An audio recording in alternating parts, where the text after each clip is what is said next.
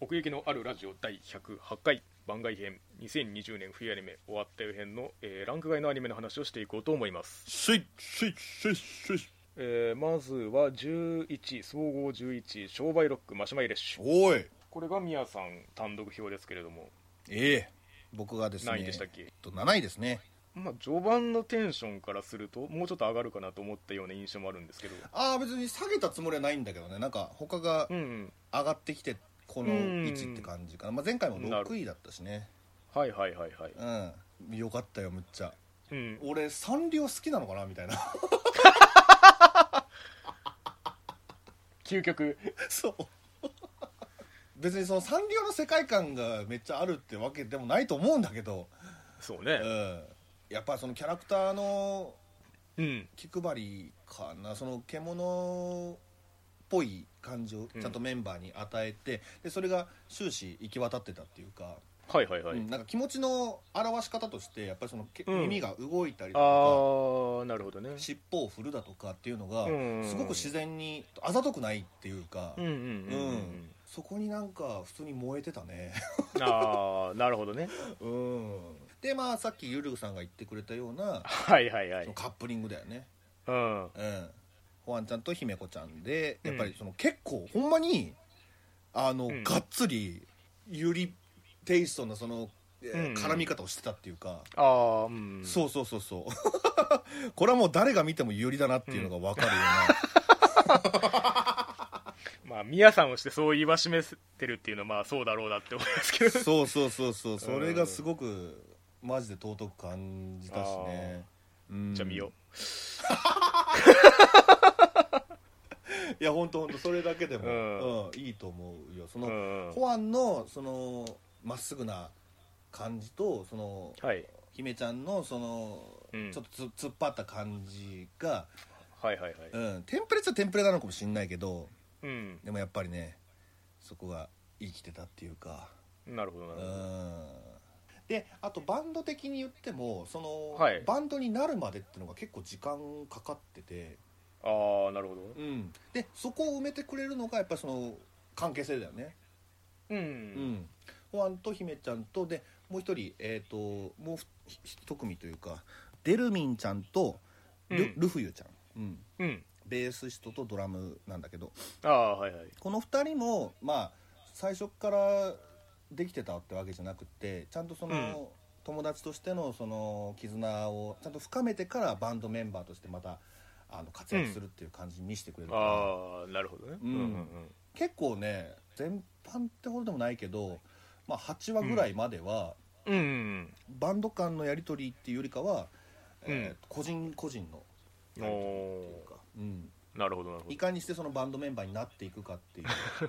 七虹と同じ流れですねまあそう だねうんそうそうでなるほどなるほどその後にだライバルバンドとか出てきてはいはいはいでホアンがそこにそのスカウトされんねんかえー、引き抜きそうそうそうそうそうあんのよでそれににちょっと姫子ちゃんは、えー、と悩んじ ゃってああそっちの方が幸せなんじゃないかみたいなそうそうそうそうそうそうちょっとバンドリに似てるんだ けど、確かにうん、その葛藤だとかねうんうんうん結構ドラマしてたねなるほどなるほうどんあとはその男性バンドうんもちらちら出てきて、はいはいはい、うん、まあその辺は結構ギャグだった な扱いとしてはそうそうそうそううん 何やってんだこいつらみたいな、 うん、楽しかったよでもその男子バンドだけの話とかもあったし、ああちゃんとあるんだうねん、で、うんそこにねその過去のうん、じ商売ロック一期の男子バンドとかも絡ませてくんのよゃあ前のキャラクターもちゃんと出てくるんですね出てくんのようんでも、 そう女子女子側はあの出てこなかっああやっぱりちょっと余計にノイズになっちゃうからたかなあのメインの子一人だけは出てきてくれたんだけど最後の最後にちょろっとね、へうん、でも絡みっていうほどではなかったなえ なるほどなるうほど、ん まあそうだねそのなんかバンドストーリーっていう見るよりかはやっぱりそのキャラクター同士の,、うんうあのん関係性で見るような話ではあったかう、なんなるほど、うんなんかライブシーンの頻度とかはどんな感じだったんですか演奏シーンというか、えー、っとねいや7人時よりかはあったよ そういう基準やっぱりそのサンリオキャラクターになってだけどはいはいはい、うん、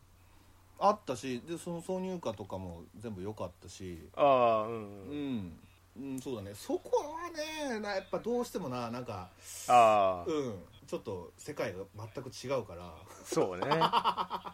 そのままやってくれた方がっていうのはあうんるちょっかもしれとなあいでるすねかななんかその、そそうやる意味みたいなのは俺の中ではちょっと見出せなかったけど、うん なるほどねはいはい、うんうんそれこそ三両だからとしか言いようがない部分っていそうかうんまあ本当そうなんで可愛いんだよなうんうんうん、うんやっぱデザインがすごく良かったですよあとはそうだなまあでも本当にゆるくさんの言う通りなんだよなああ、うん てえてえなっていうところがっっていう 最最初そこに集約されるそうそうそうそう むちゃくちゃあったっていうう、かうんんなるほどね、まあ、だからそのサクセスストーリーともちょっと違うってことですよねそうだねそれはそうだねうだんからそのバンドになるまでみたいなところだから、うんうん、ううんん、でこれもなんか続きあるっぽい感じのあそうなんだ展開ったしうんえそもしかしたらそれセカンドシーズンでは他のバンドうんうんうんがもっと出てきてー、ああで出来上がったこの チームでやっていくぞっていうマシュマイレッシュとしてね、うんうんチーム間でっていうのを見せてくれるのかもしれないけどマシュマイレッシュってななんなのあバンド名バンド名バンド名えどうどういう意味でつけたのこれえっとななんだっけどその話もあったんだけど なえっとなんだっけごめん そんなに重要ではなか ったはい、ごはめんい、こういうあアあニメはねちょっと記憶が薄くなっちゃうから、ディティールはね そうそうそうそううんまあそうだな世界がかなり萌えに包まれてるってわけでもないんだけどうんそういう意味ではちょっと独特だからうんうんうんうん好き嫌いは分かれるかもしれないけど俺はお全然馴染めたかななるほどなるほど、うんはいそんなもんですかねそんなところでしょうか、はいはいはいはいはいでは続きまして12位同率になりますけれども、はいえー、群なせシートン学園うんそして虚構水流はい ちょっとまあそのまま群なせの話に行きましょうか、村井さんあえっと何目見てないのか、はい、そうですね1話だけですね、まあ、これもね、まあ、最初だから始まった辺でなんかビースターズを見た後だからあみたいな話したけどそうだね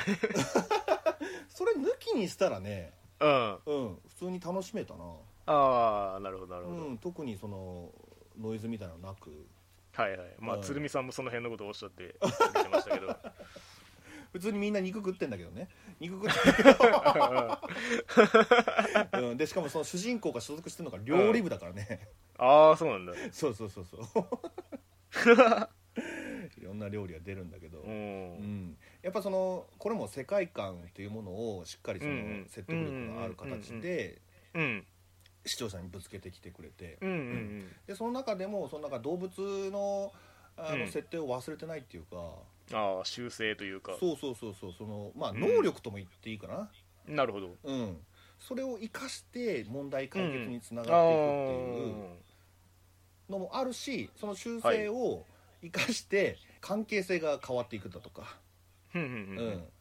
だから仲間になっていくって感じかなその、うんうんうんランカうがんその、うんいろいろ仲間として取り込んでいくんだけどその、仲間にもやっぱりその修正みたいなのがあってそれをちゃんとなじませるような形に導いてくれるっていうかあなたはこれができるねじゃあここうにんいていいんだよっていう感あじあで、ほうほうほうほうほその役割分担みたいなのがその両リーグの中でできていって、うほうほううんなんか最終的にすごいチームとして出来上がったなっていうか。うーんうん、そのコアラのゆかりちゃんだとか 怠け者のみみゆびちゃんとか、うんうんうん猫のくるみちゃんだとかパンダのめ,、うんめいめいちゃんとか、まあうんいろいろいるんだけどはいはいそのそいつがその両リブに入るまでにはやっぱりちょっとうん一試練あるわけよ。あうんあせやけどそこをランカが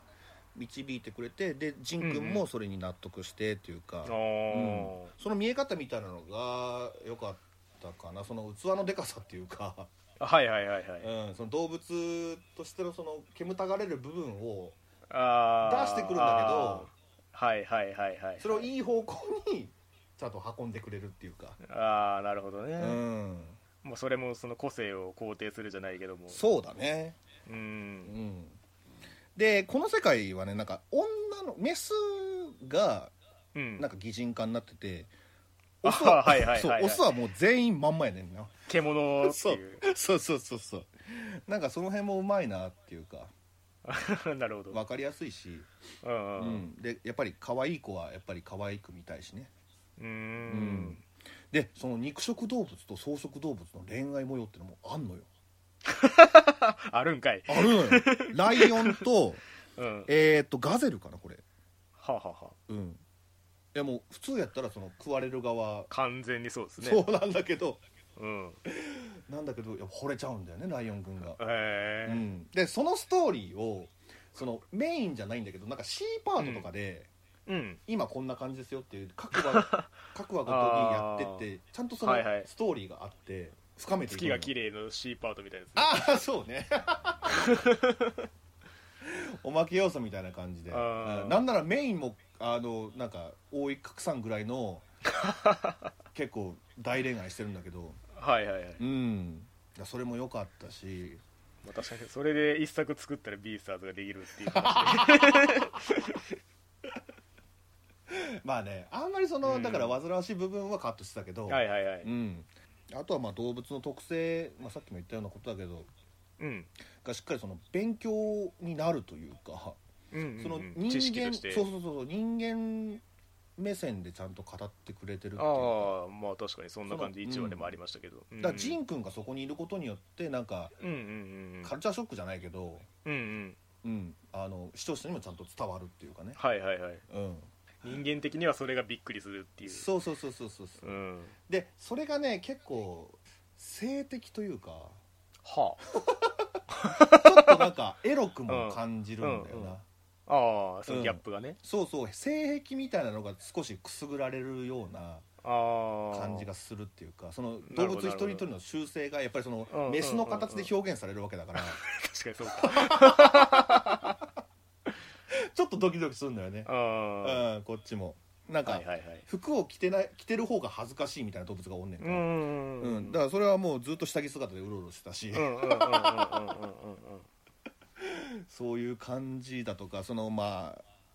ハイエナのねイエナちゃんとかいるんだけど、うんまあ、この子はそのついてんのよね女の子なんだけど、メスなんだけどうんついてんのよハイエナだからうんうんうんうん、だからそういうところだったりだと か一族レビュアーズでもあったけどそうそうそうそうそうまさにまさにまさに、うんうんだから本当に獣料理に作るというか、はいはいはいうん、獣は大万歳のという か、うん、これがあるからこそこういうのがあるからこそ獣というものは生まれるんだなっていうなるほどねぐらいに結構ねあの振り切ってたっていうかね、まあある意味人間とのむ溝を埋めてくれるというかそうだねだかうんらそのなんてゅうんだろうな別に教育テレビってわけじゃないけど、うんうんうんうんそうなったらあんなにエロくないし確かに教育のやばよくないから そうそうそうそう、うん なんか大人が見るあの動物の習性というか学習アニメそううん学習アニメっていうかね、うんやっぱりちょっとあのピンク色がかってたらさそこにフラフラと行くじゃ ない、男は世の男ははいはいはそこら辺もちゃんと忘れてなかったっていうかでなるそほどれはそのやっぱりその動物であることの必然っていうか動物に絶対必要なことやんかそのいはいはいはい子孫を残すためにはっていうかさ、うんうんうんうんそこをなんかその動物目線で語ってくれるからそこまでいやいやらしくもならないし、うんうんううんうんんでもいやらしく考えられれば考えられ るしそれはこっち次第というそう考えようとすればね、うんうんあえてそうそうそうそうだから同人誌とか結構分厚くなるんちゃうかな思うけどな薄い本が熱くなるなそうそうそうそうだからそんな感じはねなんか見てる間思ったけどねああまあだからシチュエーション的にまあうまいなってことですよねそうだねううん、んですかねはいなるほどなるほどさて一方虚構推理ですけれども これは結局見なかったな1話だけ一話だけですね1話だけだともういかんともし がたいって感じなんですけどいやでも結構ねその虚構推理っていうものが何かっていうのをうんやるために結構話数費やしたなっていう感じはあるんですよねはいはいはい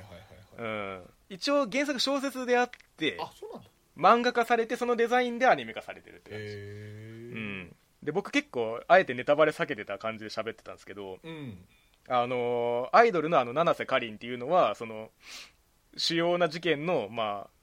犯人というか亡霊として出てくるっていう、まあ、ああ事件なんですよね、はいはいはいはいうんまあ、それがまあメインのその七瀬かりん事件 まあ公人七瀬っていう事件がまあメインになるんですけど、うんうんうんうんうんそこでまあどうやってその会議を会議と戦っていくかっていう話を見せる中で、うんまあ、それのまあ前振りみたいなのがまあ2話1話2話でまあやったって感じえー、えじゃあもう丸々ワンクール丸々その事件なのそうもう大体もうそうへえ3話以降はまあまあずっと工人七瀬の話ああそうなんだ、うんだからそれもっとそれだけこう、うん費やさざるを得ない設定ではあるんですよねだからちょっと引いてみるともうずっと喋ってんなっていうアニメではあるんですよあーまあ1話の頃もなんかそんな感じした けどな 2, 話2話までちょっと見といてもらうとあのちょっと分かりやすかったんですけど、はいはいはいはいあのどうやって解決するかっていうのをこうなんていうか推理というか仮説というかをこう、岩永ことこあの女の子ね、うんが喋るっていう感じなんですよ ねだかはいはいはいらあんまりアニメ的な動きとかそんなにないから、あーうん、あの感想でもあのね紀藤あかりさんがの声があってありましたけど、うんうんうん、うん、本当に紀藤さんが喋ってくれてるからなんとかなってるけどっていう感じなるほどねその響きに酔いしれろとそうそうあとあの漫画化してることによってデザインが結構秀逸なんですよねあれほー絶妙にありそうでないっていうかうんうんうんよくこの設定でこのデザインを落とし込んだなっていう感じになて、ってるんでうんうんうんその辺のその見た目のそのキャッチーさとまあ喋りその声であの回していってたっていう感じうんですねだからアニメとしての1話の使い方みたいな話をするとうんもう別にそのその何話だからっていう必然性はあんまりないんですはいはいはいはい事件の流れとしてそう区切らざるを得なかったっていう感じあーなので結構ね動きはあんまりないんですよその起伏っていうかね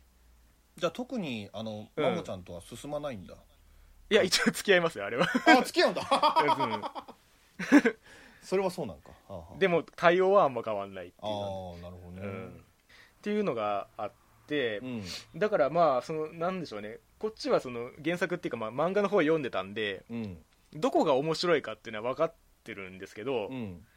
本当にそれが結実するのって最後の最後なんですよ へ全部周到に用意していってさあ論理バトル始まりましたっていう流れはあはあはあはなんですよねあだかなるらほどそこまでついてきてくれたら面白さがわかるみたいなそんな 感じでしたねなるほどね、うん俺にはじゃああんまり合わなさそうな感じではあのそこまで持つかなって思ってましなるほどねた うん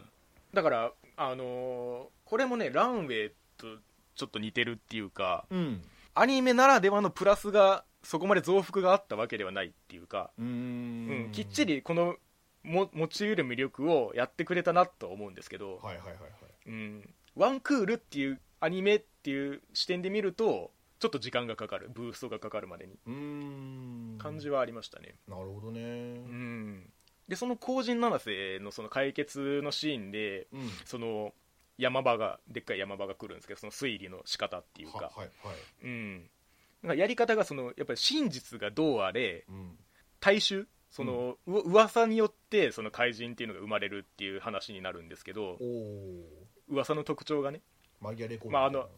みたいな感じもそうだしあのレクリエイターズのあの あれみたいな感じあの二次創作の設定が現実に作用するみたいな感じ承認力や なあそうそうそう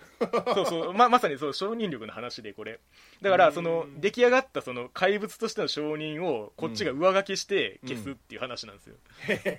えそうなんだそうだから実際事実はどうあれ、んそのもっともらしい仮説をぶつけて、うんそれがもっともだと思わせられたらあその怪人は力をなくすっていう虚構推理やなそうまさに でそれそのためにその仮説っていうかその推理みたいなものをうんこう4つ用意して順番にぶつけていくみたいな流れになるんですけど、えうんなんかねそれを追っていくとあ自然と確かにそうかもなって思わせられるっていううんその誘導の流れみたいな、ほんほんほんほうんん、が感じられてそこはなんかアニメの中でその解き伏せられてる側うんとしてなんか感じられて面白かったですねへえそういうお話なんだだからその持ち得る魅力を発揮してくれたんで、うんうんまあ、この声で聞けてよかったなってところですかねなるほどスミペはどうでだったもスミペはねだから要は最初に死んじゃってるスタートみたいな話なんで あの回想シーンとかでしか喋ってくんないんですよあそうなんだ、ね、そうそうそうあんまり生きて出てきてないから あらまああの原作だとあのこういう活動をしてましたみたいな描写がちょこちょこ挟まるんですけど、うんうんうんなんかそれがカットしてたこのアアニメ化に際してはツイッターにうん役割を移されてて、あああの七瀬かりんアカウントがあってうんなんかこういうドラマに出ましたとか CD 出しましたみたいな話をこうバーってやっててある時から途絶えてみたいなうんああ演出をされてたんでそそうういうことそねうはい外外部でちょっとやられちゃったんであんまり声が出てないっていうとこはありましたね工う夫してんんだねまあまあそれも含めてまあまうあんアニメ化のあり方としてはまあいいんじゃないかなって感じでしたけどうんなるほどうんなのでまあそういう論理バトルに興味がある人はまあぜひ見てみてほしい一作ではありますね論理バトルね うんう頭が本当にべしゃりでしかないからなんかそれだけ聞いたら確かにそのアニメーションとしてのそのなんか魅力みたいなのは薄そうだね、そうですねうん一応だからその会議の設定とかその要はそのマモちゃん側の方うん、うんとかもまあ面白くはあるんですけど、うんうんそのそこまで大きく映えるかって言ったらそうでもないかなっていうなるほまあ不死身性みたいなのは見てて面白いですけど、どはいはいはい うん はい何したっていいもんなそしたそうそうそう そう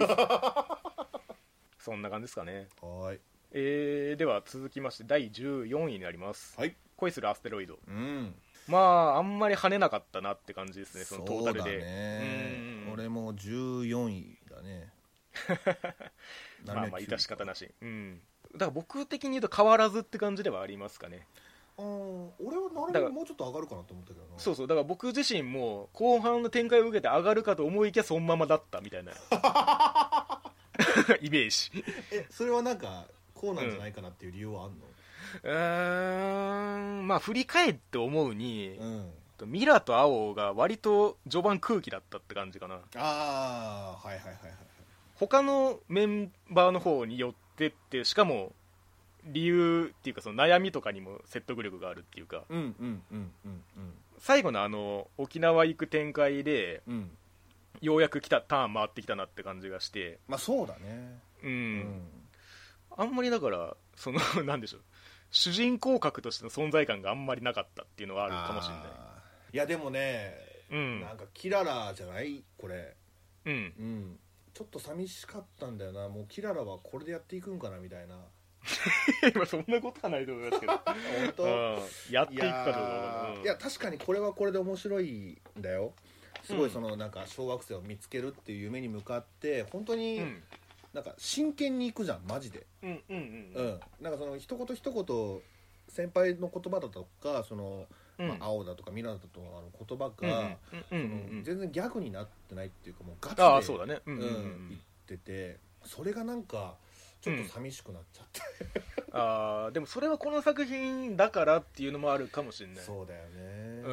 んさっきその存在感が希薄って言ったのは、うんなんかそのこのキャラクターを通してこの例えばまあ地学とかうんその天体のことを通して見た時に面白さが伝わるかどうかって話とリンクしてると思うんですけうどそうそなれんかはすごかったねなんかそこにそのならではの視点のうん魅力の翻訳があんまりなかったかなと思ってああ要はなんか詳しい人の話を聞いてるだけで面白いみたいなことってあるじゃないですかそうだねうんうん、なんかあんまりそれがそのプラスになってないっていうかうん、だってそそのの人自身にキャラクターがないもんねそうそうだから事実のみがそのままダイレクトに降ってきてる感じ、うんうんうん、うん、それこちらがその地学とか天体の知識にアクセスすればうん得られるけどもっていうのうんうがん割とその直接フィルターを通してもそのまま来てる感じがしててそうだねうんなんかあんまりその融合っていう感じじゃなかったかなと思ってその要素がはいはいはいはいキララ的なものとそれに遠いあのジャンルをミックスさせたからっていうよりも、うんプラスさせたからみたいな掛け算じゃなく足し算みたいなうんうんうんうん感じがあったのでその天体とか地学のことがその興味を引っ張ってくれる感じにはなってなかったかなと思って序盤がねうんなんか例えばその井野先輩とかがその実際の道に魅力を感じてたりとかうんうんなんかその地図の面白さみたいなとかそうだっねて結構分かりやすかったと思うんですけど、うんその実感としてその井野先輩の実感として受け取りやすかったと思うんですけど、うんうんうんその天体の魅力みたいなものってあんまりそのキャラクターのそのけ経験感覚を通してないっていうか、うんうんうんそこにある天体をこの観測で見れるみたいな感じだったんで、うんはいはいはいはいなかなか翻訳が難しかったなって感じですね。いやでも俺はねその、うんそれで言うと好きなシーンが一個あって、うん、そうんうのん、子供たちと、ああね、う、うんん、触れ合ってその天体の面白さみたいなのを彼女たちが伝えるシーンうがあるんうんうのよんうん、あそこは本当でよくて、そうですね。うん、これがもっとあればなっていう感じはそうだかなだから序、盤の視聴者がその子供っていう風に設定されてないんですよねうんうんうんうん、我々はいが はいはいはいそうだねそうであればっていう感じはちょっとあったかなうん、だから学年が上がってからの方がうん、まだそのキャラクター性みたいなのがプラスされてたかなと思っててそうねうんわかるわかるだからほんまに成美の言う通りそのミラと青が、うんうよんうやく目覚めたというか、そうそうそう しなんかあの後輩の2人とか割とそのすぐ発揮してたんでキャラクターをそうだねなんか遅えなって思ったけど、うん入ってくるのが、うんずっとエンディングにはいたけどねそうそうでもただ魅力発揮するの早いなって思って 入ってくるの遅いなって思ったけどそうそうそうそうねえいや本当あのね小学生たちに教えるシーン好きでさあのちょっとうん、馴うん、染めなかった子が一人いたじゃない、ああいでたねその子に青かな青がさ、うん教えてくれるじゃない、うんそのうん230万年後の光なんで、うんあうん前うんのうん光なんだよっていうう,、んうんあの230万っていう数字うんうんうんうんうんあれがその強くて本当に、うんうんうんうんこの天体っていうその、うんうんまさしくその天文学的な数字ってあるけどうんその数字を分かりやすくその女の子にぶつけてくれたことによって、うんうんその彼女は広がったじゃないですかその興味が持ってたわけじゃないそのそうだね230万っていう数字によってうだ,、んからあの子はもしねこのたこのこれ以降ねその成長していって、うんその天体みたいなことに関わっていく未来があったとして。うんうん一つ一つのその天体にその関わる局面というか、うんうん試験だとかねいろいろうんハードルというか、うんうんそういうものがあった時に必ずその230万っていう数字がうんうん頭の中に出てくると思うのよ、うんうんそれぐらい本当に分かりやすい表現だなって思って、うんうだんから天体の、えーっと魅力っていうのをその数字でちゃんと表現できてたなっていううんうんうん感じが、だからもっとこれが欲しかったなっていう部分はこれかそなうですねうん実感として降りてきづらいっていうところあったかもしれないですよねそうそうそうそうそうそうう、んうんマリ先輩かな、うんうんえっ、とまあ宇宙飛行士になるっていう夢があって、うんうんうんうんうんあの辺とか結構けななんちゅうかなその、うんさりぐさりとき来たっていうかあもものすごい大変な道のりを目指してんだなこの子みた いな、はいはいはいうん、もっとなんか夢を見る程度の、うんうんえーさっき言ったのその数字でね表すような感じのその魅力的な側面っていうのをねあったらよかったんじゃないかなってそういう意味ではその真にある原体験みたいなものその、うんなぜその夢を目指すのかっていうところがそういう実感でなかったってところあるかもしれないですよね、うんそのミラーをにしてもその、まあ、その出会いのシーンだから重要さはあるんですけどうんイコールその天体の凄さとしてこっちに降ってくるかっていうよりもその出会いであることが重要じゃないですか、はいはいはいはいうん、なんかそこがなんかその共感としては一緒に目指しにくいところはあったかもしれないうんうん目標にだからそういう意味ではそのイノ先輩の開花の仕方っていうのはすごういん分かりやすいじゃないですか、まあそうねうん自分のその殻を破ろうとしてあの試験受けに行ったりとかうんうんうんで、まあ、そこで出会った人と なんかこう仲良くなってみたいなのとかもいうんい広がり方だし、そうだねうんそれはまあ沖縄でもあったしねそうそう そうだからそういうなんか化学反応って全部後半なんですよねわかるわかるそう結構後半はそうだったねまあでもそういう意味ではあのパン屋のなんだっけ何ちゃんだっけ何ちゃんだったっけなあの、上田さんだよねそうそう は結構常にいい感じに賑やかしでずっといたしそうだねで結構そのミラのお姉ちゃんにガチだったっていううね、んそうそうそうそうそうだからあのあのあそこもなんかうん普通のキララだったらうギんうんうんうんャグに抑えるあんな髪の毛切るぐらいまでの思いじゃないと思 うのよなんかすげえガチやんみたいな確かに確かにちょっと、ねまあ、たそうなんですね、そうんまあ始まった辺で言ってたそのユリのアクセルを強めに踏んでることがプラスになるかと思ったんですけど、うんうんそうそうそうそいう意外と別々だったなと思ってますねそのよ 要素はなるほどねポイントポイントがあったみたいな感じうんうんううんんユリポイントが ちょこちょこあったなみたいな感じ、うんうんキララにしてはカロリーの使うというかそうですねだから化学反応のレベルとしてはちょっと低めだったかなって感じですねそのジャンルとの掛け合わせというかそうだねキャラクキャラクターの爆発力みたいなものはうんちょっと低めだったかもしれない、うん、うん、青ちゃんがね沖縄バーン行ってねあうそうこもなんか「来ちゃった」で別にいいと思うのに、なんあかー「お前来ちゃってんじゃん」み たいな「日向翔陽じゃ ん」そうそうそうそうそうそうそうめちゃめちゃ思ったけどそれはみたいなそういう感じに持ってくからさなんかそのいちゃいけない感がさその後ずーっとなんか漂わせてるっていうかさそうねでもあのうんバー自体がやっぱりその現実と生地リンクしてるところがあるからあーないがしろにはできないんですねそのそうだよねバー自体をううんんなんかそのガチ感をうまくその緩和させられてなかったところはあるかもしれないですよね、なんかか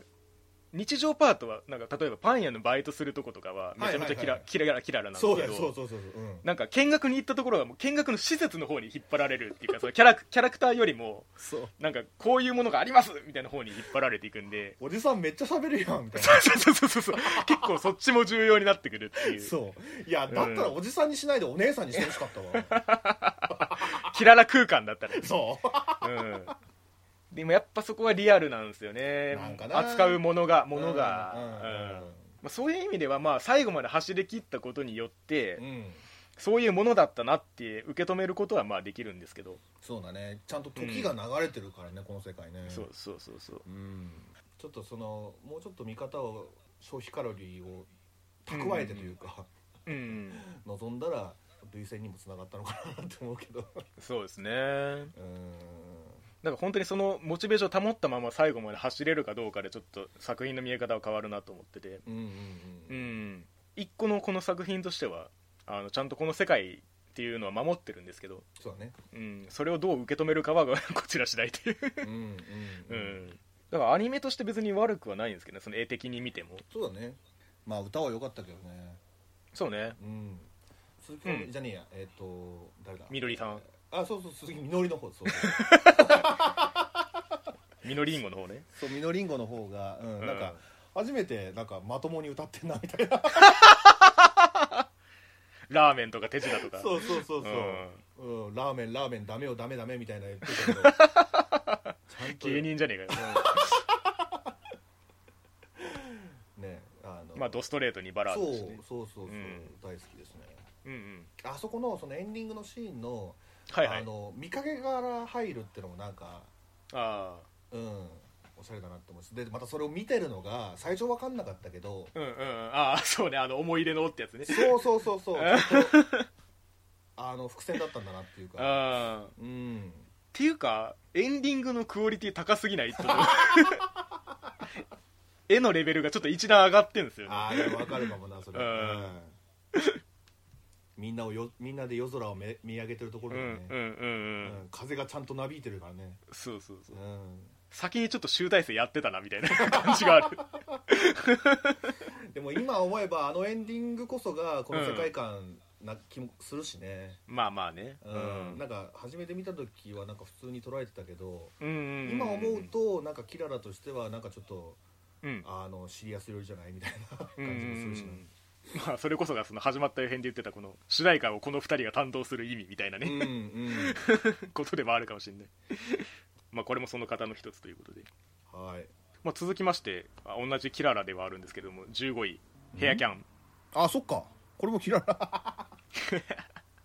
あ、そういう意味ではうんやはりキャラクターの強さを感じざるを得なかったですねなるほどヘアキャン、まあ、短いですけどもショートですけれども僕はちょっと忘れてて見てないんですけどいやまあ本当にあだからなんかなあのーまあ、スタンプラリーをしてほうその山梨の まあ名所を巡っていきますよっていう流れなんかなしっこ なしっこっていうんですけど その山梨の、ええはいそのお前はまだまだそのなしっことしてはまだまだだみたいな感じで このスタンプラリーをして良さをもっと知れみたいな感じで巡っていくんですけどなでしこをはいはいはいはいはい中心にでまあその一つにつきまあ12個巡ってって、うんうんなんかそこで体験してあの、まあ、スタンプを押して終わり、エンディングみたいな 流れううんんシマリンは出てくるの島に若干出てきますあそうなのあ、うんそのシマリンサイドみたいな感じまあまあ言ってしまえばそううーんうんでもこの短い中でやっぱりこのキャラクター性だけで持っていける強さあんなっていうのはずっと思っててはいはいでしかもその最後にそのスタンプラリーっていうのがその2人が作ったものだったっていうそのなでしこ以外のねはいへえそのなでしこのためにそのや山梨をもっと知ってもらうためにうん作りましたっていうのが、まあ、最後でわかるんですけどサプライズってやつだよねそうそうそうだからなんかこうその場所になんかその2人で準備しに行ってみたいなうんうんうでちゃんととスタンプ作ってみたいなうんうんうんくらいとかがあってで実はそれをなでしこはそれを気づいてるみたいなシーンとかもあってよせお互いのその思いやりみたいな が最後にわかるみたいな なるほどねそううんだからねこれこの短い話でしたけどうんトータルでかなりいい話になってるんですよそのゆるキャン世界のはいはいはいはいだそこがやっぱゆるキャン好きだなと思いましたね、うーんその純粋なその優しさみたいな中でその土地の良さだったりその、うんまあ、キャンプの良さだったりを伝えてくれるっていうこと、はいはいうん、がまた如実に感じられてなんかこれはやっぱり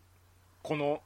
キララがどうこうというよりもゆるキャンが持ちうるポテンシャルなんだなと思った感じですねいやでも確かになんか一人歩きしてるよねそのキャラの強さでうんうんううん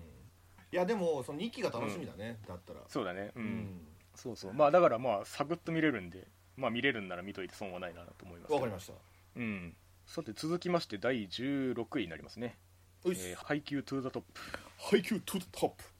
まあ、これ、まあ、ハイキューとレールガンは意図的にトップ10から除外したんでこうなってるんですけど、まあ僕もそうっすねうん12位ですなんか10位以内に入れようとしたらバグが発生するからなん か、ああなんかわかるよわかるうよ、ん、エラーエラーになるからなんかそうそ弾うそうそうき出されちゃったこういや配給ねいやそれは面白いよ春高始まったしうん、うん始まったねまあ、始まったところで終わったんだけどそうだからちょっとなんか試合みたいなのがね、うんうんなかったからねそうだねあれだったけうど、んまあまあ稲荷崎も出てきたしっていうところでねそうワクワクしてるよ俺俺う今んまあこういうスポーツものによくあるので、そのうんこれから戦う、ね、強豪の1キャラと、うんとりあえずなんか触れさせて、うんううんんうんでその後に戦いみたいな展開あがあはいはいはいはいやっぱり楽しいわけでああで、そうね今回この10ワンクールの間ではそれが叶わなかったからああまあまあまあってとこはあるんだけど、そうですねうん、はこのカラスの面々を早くぶつけたいって思いはあるよねそうだ ね、うんでその、まあ、日向がボール拾いをすることによって、うんうんうんうんう見んつけるものがあるっていうかそうだんね、もうその最初の修行シーンからして、そううちゃんと見るってことを覚えたからね、うんうんうん 確かに今までそれ抜きでやってたんだっていう感じはあるんですけどそうそうそう なんか桜木花道もそんな感じだけどな後から理論を得ていくっていうそうそうそう最初はなんかその獣的なはいはい本能うんで、本能でうん、なんとかなってるそうそうポテンシャルだけでいけるっていうねそこに理屈が加わってったらみたいな、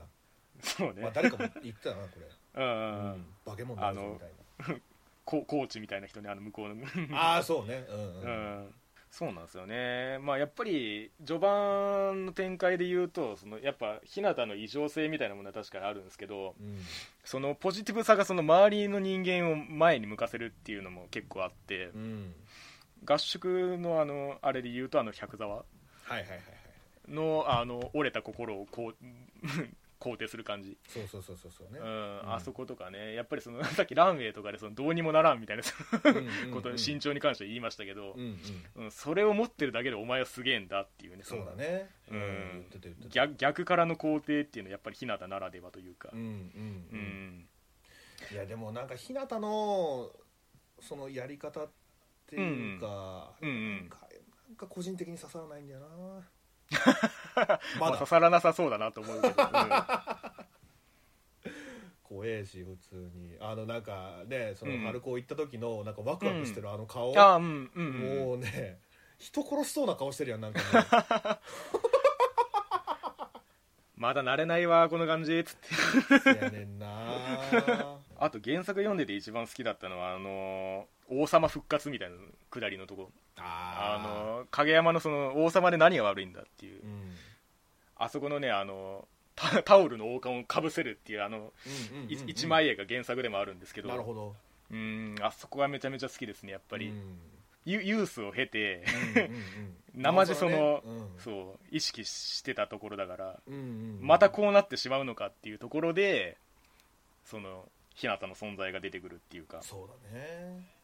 まあ、清水さんの話もあったしねそこの立場からこう思いを描くっていうのもまた配給らしさというかそうそうそうそううんやっぱりその3年生組がねそのそうだねやっぱりその 受け継ぐ思いみたいなものはマネージャー側にもあるよみたそいうなねそうそうそうあそこうんそうだったね八千さんにその、うんちゃんとアドバイスしてたっていうか、うんあなたはここにいてっていう、うんうんうんうんうんうん少しでもやっぱりその春高の空気みたいなのを1秒でも長く味わってほしいみたいなうん感じのその清水さんの思いっていうのがうんよかったねそうですねううんうんんこれこの経験はいつか財産になるみたいな感じねうううんんんちょっと臭かったななんかべ別別の作品の何かが何かっぽい感じがしましたけどだからねお風呂でねそういう話もしたしそうだねうんまあ、それがまあマネージャーとしての春高の戦い方であるとそうだったねうんなんかそこまで清水さんをフィーチャーしたことあんまりなかったから、うん今までそうですねそれこそミステリアスで終わる感じもありましたけどそうそうそうそう元陸上部っていうのも今回で知ったし、うんうんうんうんハードルをねバーッとであとなんか最終話でさそのまあ今回のクールの最終話で、うんあの田中のなんか幼馴染かなああはいはいはいあれは何なんだろうそれ以上でもそれ以下でもないですけどあれはうん、なんか今までないような展開来たなみたいなまあまあ確かにねう、んあのまあ可愛かったけどねうん、まあ女子側も描こうみたいなことなのかなだったら、んそのカラスノの女子を描いてほしかったけどないや全国に行ってないんじゃない、まあ言ってないからこそのドラマあるやん、うん、行ってるからこそのドラマをやりたかったんじゃないまあね まあでもそういう意味ではその現地で今から戦いに臨むぞ感はまあ大事だったのかなとは思いますけどねなるほどねうんこれはこのまま続いていきますけれども、うんうんうんうんうん、まずはやっぱり稲荷崎ですね いやそうですよミヤだようんミヤ宮宮兄弟 おおう俺だよっつって 2人いるけどまあそれはいいんだけどいやでもまあねマモちゃんがね、ミヤの守がねやってるからあうんー確かにねマモちゃんかん最関西弁うまいですねお うやってたね、ううんん、最初そのユースであの触れ合った時になんかラスボス感が出たんだけどあのああうんあ最初に稲荷崎なんだっていう まあ確かにのはね、ちょっとあったかな、う、うんん、多分ラスボスまとしては、ううんん、高麗君の方が後に来るからっていうのはあるけどた高麗君ってあのあマスのクちちちちっちゃいやつああせやせやせやせやせやせやせや高麗君ね、うん星海高麗、うん、せやせやせやせやあいつもねいたいたちょっと僕ととキャラかぶってんなと思ったけどまあ身長は日向とかぶってるってことだね、ああそうだねうん影山と同じポジションやろあれだからあうんそこだよなだからまずは影山 の覚醒みたいなもー試練というかのを、うん見るんだろうなとは思うしだから黒バスとかは結構そのうんうん優勝まで描いてくれたから、ああーはあはあはあうんだからその「スラムダンクで叶わなかったことみたいな感じはいはいはいをねやってくれたしその先へってうね、んそうそうそうそうそう、まあ、配給もねそういう意味ではちゃんと最後まで、あのうんうんう優ん勝するかどうかはまだ分かんないけど、そうだねうん、あのやってくれることをねい祈ってね、うんそれをアニメでちゃんと解決させてくれるって完結させてくれるっていうの ははいはいはい今から楽しみ確かにい、うん、最後まで見たいですねこれはねや本当にそうですよだからもう次回、うんこうもう慣れたらこの,、こうのん次のクールからっていう話感じでうもんあるいしやな、まあ 確かにそうだね そうやねうんまあそういう意味でもまあ トップ10ではないかなっていうのは妥当かもしれないけ どあまあそ うなんですそうなんですよこれがねそのなんか強豪校との試合うんまるまるワンクールまたあの白鳥沢みたいにくくってくれたら、そうですよね確かにねまたちょっと変わってたかもしれないけど、ういんうん白鳥沢編はそういう意味ではアニメワンクールとしてもだいぶでかいですよやねあれは最強だよ本当に、うんあれを超える試合がこの後あんのかなってちょっと不安になるぐらいあれは確良かかったにね、うん、切り取り方としてはベストでしたね、そうなんだよねまあまあこれは続きにも期待ということではい